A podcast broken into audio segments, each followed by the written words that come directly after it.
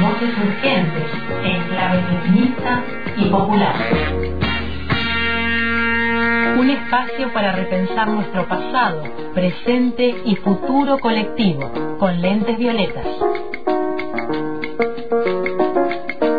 Boconas.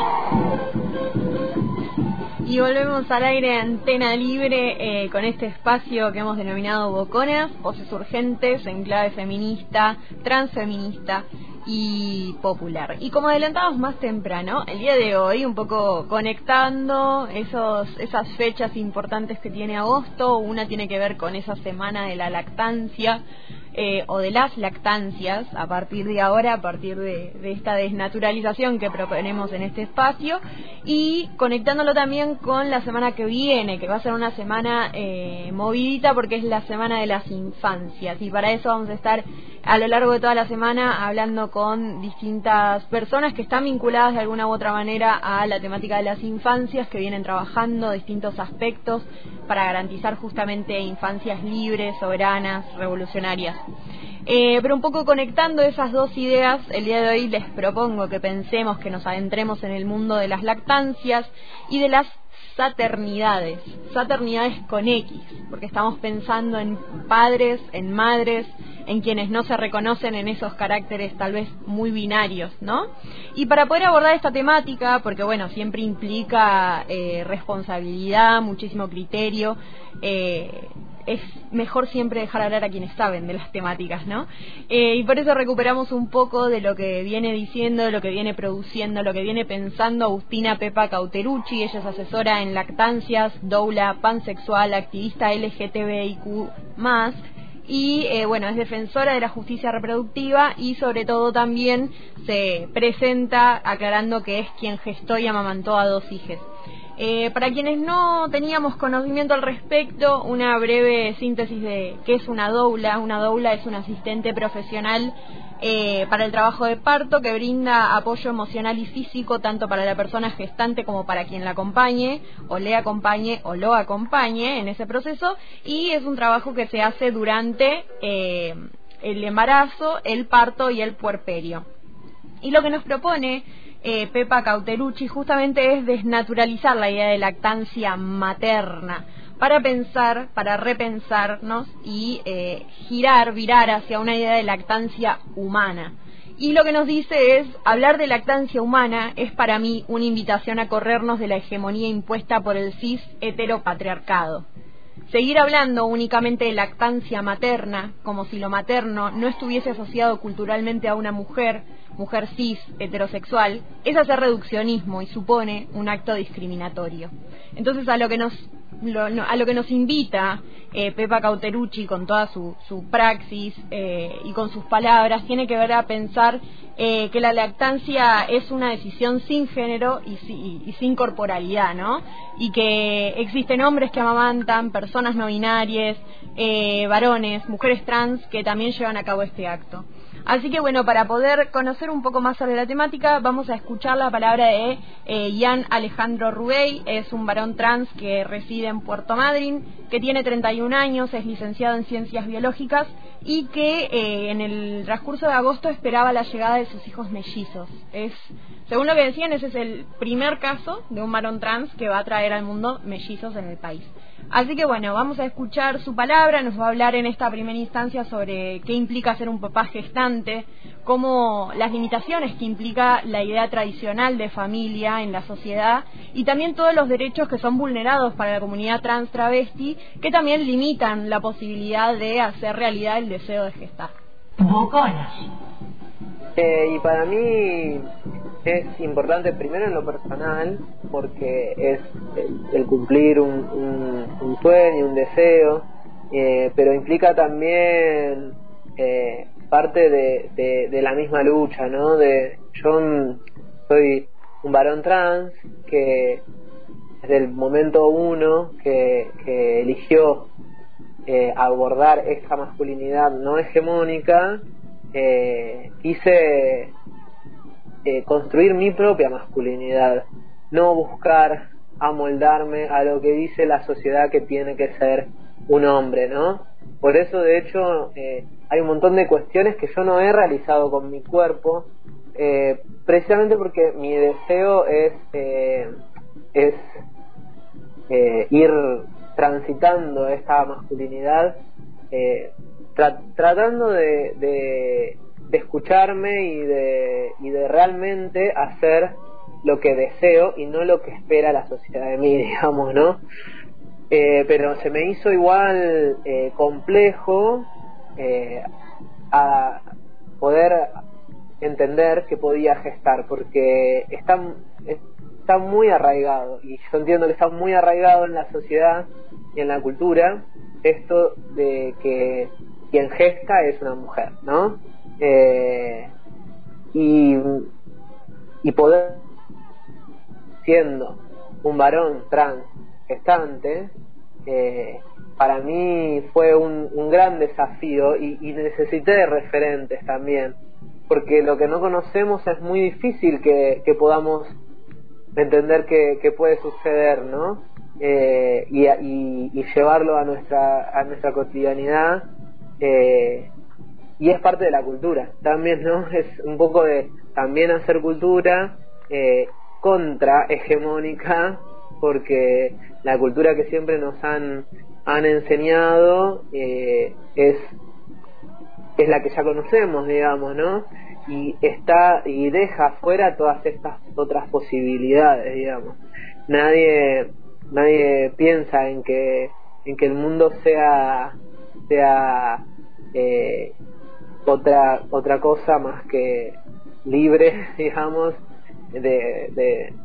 de pensar y de ser sin, sin tanto sin tanto sin tantas complicaciones creo yo no de, de estas estructuras que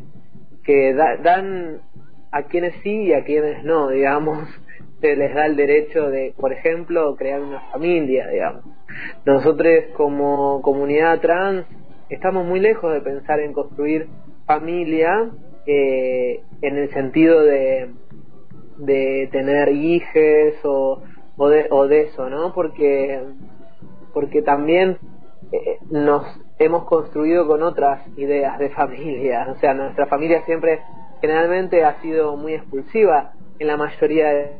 Yo dentro de todo tuve una, una familia muy que me abrazó y por eso estoy en la situación ideal en la que estoy hoy, tengo un montón de privilegios, digamos, terminé la universidad, eh, tengo trabajo formal, eh, dentro de todo, ¿no? Es como puedo tener una obra social y eso me habilitó un montón de cosas. Eh, me parece que es un claro ejemplo, mi caso, de que realmente es necesario que, que las personas trans accedan al derecho al trabajo, al derecho a, una salud eh, digna, a poder proyectarse de cambiar de esta expectativa de vida de 35 a 40 años y aparte cambiar el cómo llegamos también a esas edades y qué podemos soñar. Me parece que, que eso es más que necesario, porque quien no tiene un trabajo formal, lo único que piensa es en sobrevivir, no piensa en todo esto que, que yo, por ejemplo, estoy pensando y haciendo y proyectando. No se puede ver generalmente hacia un futuro, es muy difícil. Escuchamos eh, la experiencia de vida de Ian Alejandro Rubey, eh, que brindaba sus palabras para una entrevista con Red 43 Canal Online. Eh, es un varón trans de Puerto Madryn, tiene 31 años y se encontraba o se encuentra, no lo podemos chequear, pero para agosto tenía fecha de nacimiento de sus dos hijos mellizos. bueno, nos hablaba un montón de cosas, ¿no? En, en, este pequeño fragmento nos hablaba del proceso de construir su propia masculinidad, de hacer lo que quiere por fuera de lo que la sociedad espera de él. También la idea, cómo es o sea, el desafío y la necesidad de pensar por fuera de que quien gesta es únicamente una mujer. Eh, empezar a pensar en esos varones trans que también gestan, las personas no binarias. También presentaba esta idea de hacer una cultura contrahegemónica frente a esa cultura que deja por fuera esas otras posibilidades de, de crear una familia y familia cuestionando también esa idea de familia y pensándola también desde otros otros universos posibles. Y también nos hablaba de algo fundamental, que es que quienes pueden y quieren proyectar familia, para eso también hay que poder tener acceso a derechos básicos como salud, educación, vivienda, trabajo, que para la población trans travesti, como sabemos, como venimos trabajando hace varias varios capítulos de Boconas, es algo que no está garantizado hoy, que eso se expresa también en la expectativa de vida que hay sobre la población trans travesti. Eh, ahora vamos a escuchar otro fragmento de la palabra de Ian Alejandro Ruey, donde eh, hace toda una crítica a cómo está pensado el sistema de salud en términos binarios, qué es lo que sucede con las obras sociales para acceder a, procesos y tratamientos de fertilización eh, y cómo eso también va generando vulneraciones dentro de los derechos y sobre todo frente a una ley tan importante como es la ley de identidad de género y la idea de trato digno que propone plan se llama plan materno infantil y obviamente en el plan materno infantil solo pueden ingresar personas femeninas en su documento. Entonces también ahí tenía como una dificultad, esa pequeña dificultad que en realidad como ya conocían dentro de la obra social, ya conocían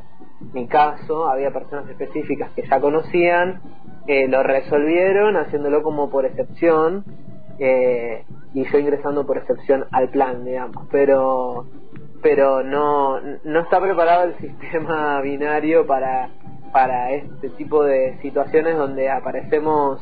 personas fuera de la de la norma eh, que, que está establecida. Quien gesta es mujer femenina no entonces eh, pues yo creo que es como de a poco digamos no ir estas excepciones van mostrando que la norma ya no está eh, no está sirviendo para todos los casos y en algún momento van a tener que cambiarla digamos no no va a quedar otra.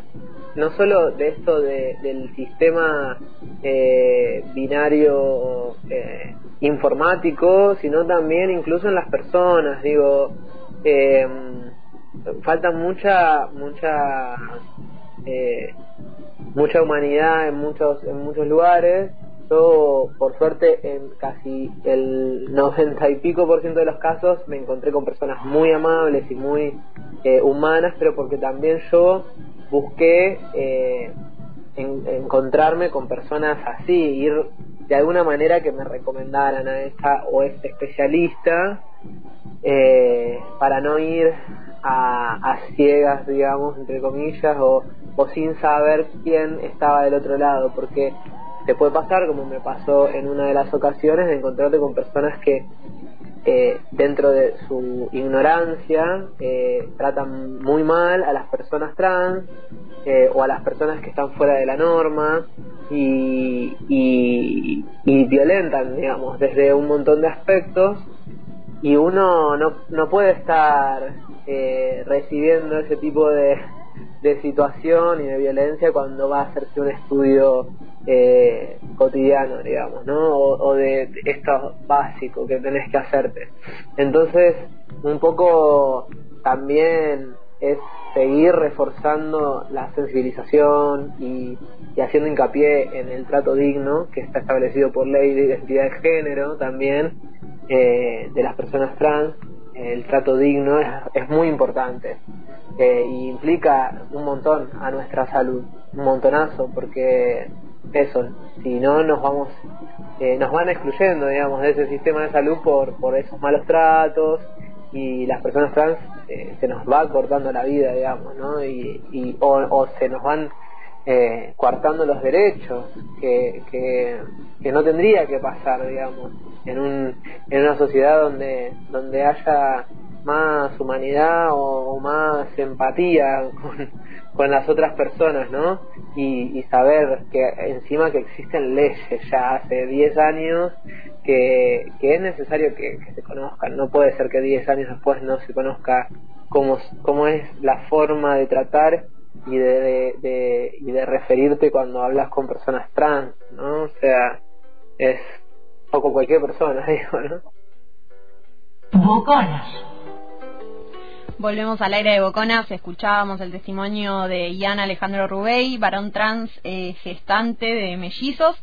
que nos contaba en esta parte, en esta segunda parte, bueno, todo el proceso que implica, todas las vulneraciones de derechos, todas las exclusiones eh, que implica el sistema de salud pensado en términos binarios, pensados en términos heteronormativos, pensados en términos cis y toda la eso, ¿no? Toda la vulneración y toda la exclusión que genera y cómo se van se va, él decía, se va cortando la vida y se van coartando los derechos. Eh, así que bueno, en el día de hoy, como les decía, un poco como nexo entre aquella semana de la lactancia humana y la próxima semana de las infancias, eh, les proponíamos esta idea de repensar las lactancias, de pensar las saternidades de esas primeras infancias, eh, para seguir pensando en modelos, no sé si en modelos, sino en en alternativas, en alternativas y en otros caminos que se van abriendo a partir de la sensibilización, a partir de la información, a partir también de un proceso de reconocimiento de quienes tenemos al lado y todas esas otras identidades por fuera de la norma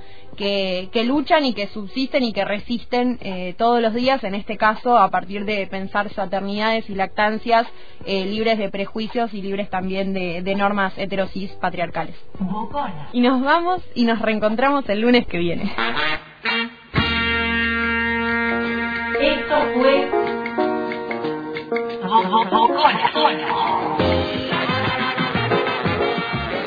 entramando voces